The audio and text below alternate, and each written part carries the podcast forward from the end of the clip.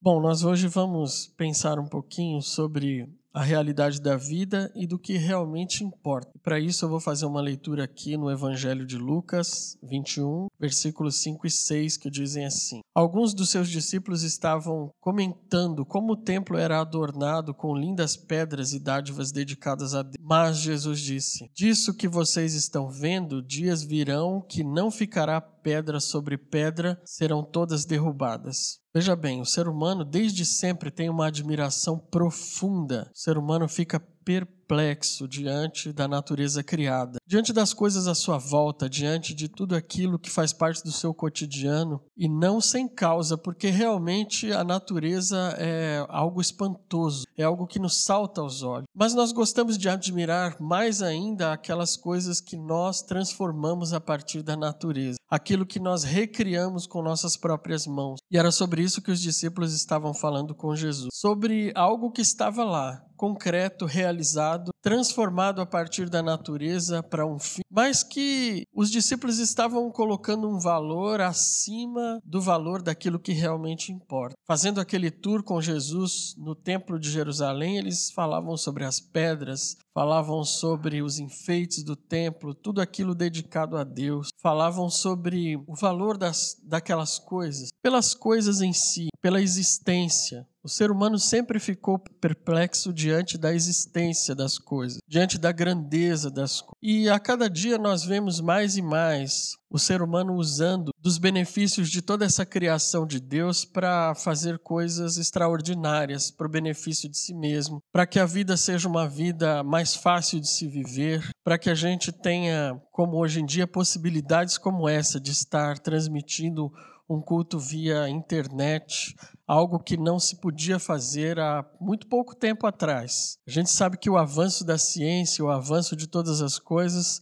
faz com que a gente fique realmente paralisado diante de tanta grandeza que o ser humano consegue realizar, de como as pessoas conseguem se mobilizar hoje em dia de uma forma tão mais fácil, de como as pessoas conseguem se comunicar hoje em dia de forma tão mais efetiva e tão mais rápida. E tudo isso nos traz uma grande admiração no coração. De modo que sempre, não é somente uma coisa de agora, dos nossos dias, mas em todo o tempo, o ser humano teve grande admiração pelo mundo material e por aquilo que ele consegue transformar a partir do mundo material. Não foi diferente com os discípulos de Jesus, que estavam fazendo um tour com Jesus pelo Templo de Jerusalém. Um templo que havia sido construído por Herodes, havia sido ampliado e e era um templo, um templo magnífico. Os discípulos estavam admirados olhando toda aquela beleza, olhando toda aquela construção.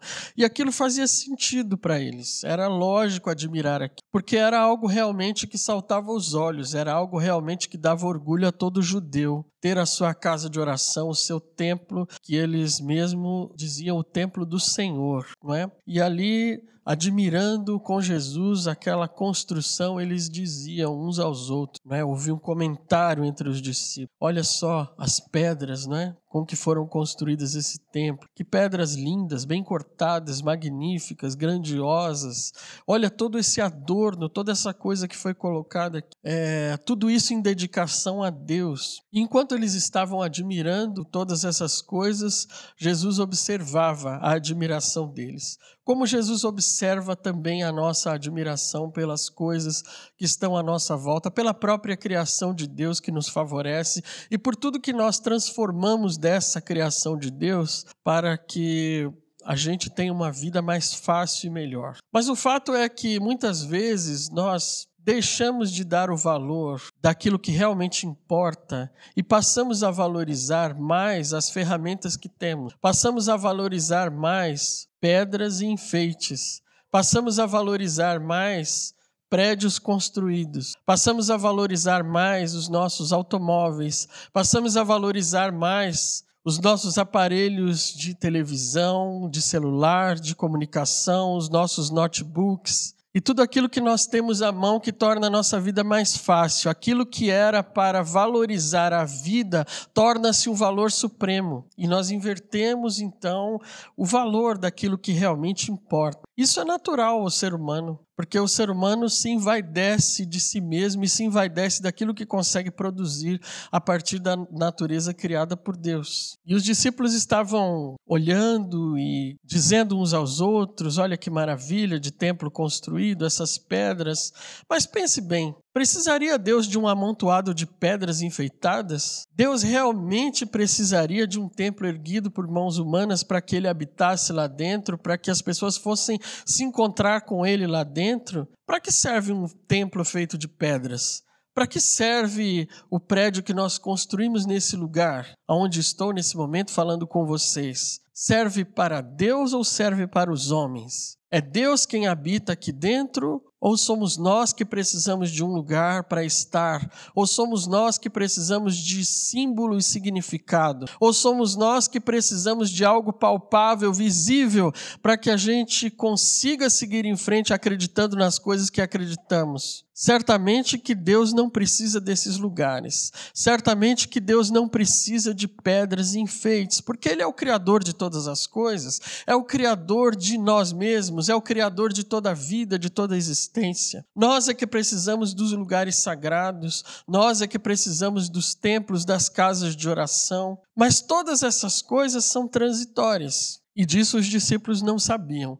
Até que no texto que nós lemos aparece uma palavrinha, um termo bem pequeno que se lê assim: mas. Mas Jesus disse. O que significa esse mas? Que para quem estuda a língua portuguesa ou em qualquer uma outra língua do mundo é um termo ou uma conjunção adversativa, mas revela que Jesus estava trazendo algo para a conversa um elemento diferente, algo contraditório, algo de contraste àquilo que os discípulos estavam pensando, aquilo que eles estavam conversando entre si. Mas Jesus diz: Jesus começa a falar sobre algo que os discípulos não sabiam. Jesus começa a falar sobre alguma realidade que não era a presente. Jesus começa a apresentar aos discípulos que toda aquela grandeza que estava diante dos seus olhos, que tudo aquilo que eles admiravam pela construção, por tudo que havia sido feito naquele lugar onde os homens se encontravam com Deus, tudo aquilo se acabaria, tudo aquilo se desfaria, tudo aquilo, com o passar do tempo, viraria entulho. E é isso que muitas vezes o engano da percepção dos nossos olhos nos faz sentir. Nós nos enganamos quando olhamos para as coisas e colocamos nelas um valor que elas de fato não têm. Quando colocamos um valor supremo naquilo que é apenas instrumental para a nossa vida. Quando colocamos nas coisas, nas ferramentas, nos templos, nas casas de oração, naquilo que deveria servir apenas para o ajuntamento das pessoas, naquilo que deveria servir apenas para servir, como de fato acabei de dizer, para servir a comunidade, servir as pessoas, servir aos irmãos, nós colocamos um valor simbólico maior do que aquilo que é a sua própria função. Nós damos o valor de Deus às coisas criadas pelo homem. Isso porque nós gostamos de ser adorados pelas coisas que nós fazemos. Isso porque todo ser humano gosta muito é de um belo espelho para ficar se vendo e se admirando. E quando nós construímos algo extraordinário, lá está o nosso nome, lá está a nossa marca, lá está o nosso registro, lá está a nossa insígnia, a nossa assinatura. Fomos nós quem fizemos, nós quem criamos, nos orgulhamos daquilo e colocamos naquilo espírito e vida e transformamos aquilo num ídolo, no nosso Deus, e nos prostramos diante daquilo, quando na verdade deveríamos entender que as coisas são apenas o que são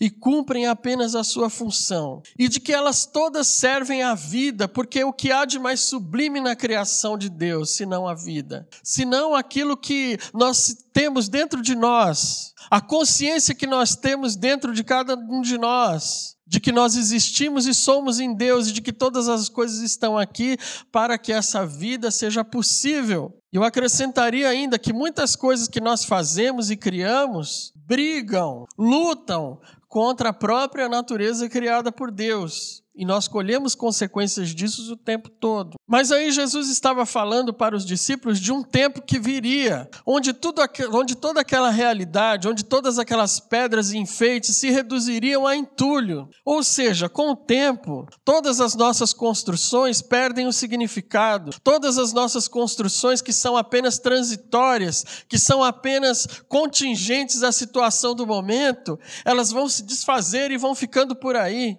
E uma sociedade sociedade vem vindo após a outra, uma geração vem vindo após a outra e vai sedimentando uma coisa em cima da outra. Quando passa-se o tempo, já não existe mais aquilo que nós construímos, já não existe mais aquilo que foi produto das nossas mãos, já não existe mais de forma física, já não existe mais de forma visível, já não existe mais de forma concreta e material aquilo que nós suamos para construir, aquilo que nós atribuímos valor supremo, aquilo que nós atribuímos um valor que não é o valor do que realmente importa. Jesus estava chamando atenção para isso. Vai vir um tempo onde todas essas coisas se desfarão. Vai vir um tempo onde tudo isso vai perder o real significado. E o que vai ficar disso? O que vai sobrar disso? Nós estamos vivendo um tempo de reflexão em nossas vidas sobre o que realmente importa. Será que a nossa vida voltará a ser a mesma depois que passar o surto do coronavírus? Será que as nossas ações voltarão a ser as mesmas? Será que tudo isso que está acontecendo vai nos levar a uma reflexão,